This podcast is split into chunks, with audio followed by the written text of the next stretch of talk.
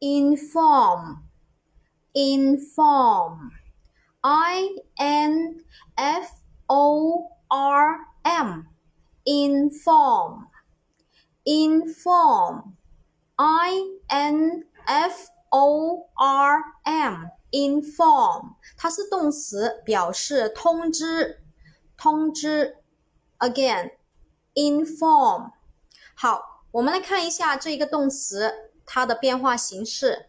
过去分词 inform 直接在后面加 ed，过去式 inform 在后面加 ed，现在分词 inform 直接加 ing，第三人称单数 inform 直接在后面加一个 s 给它。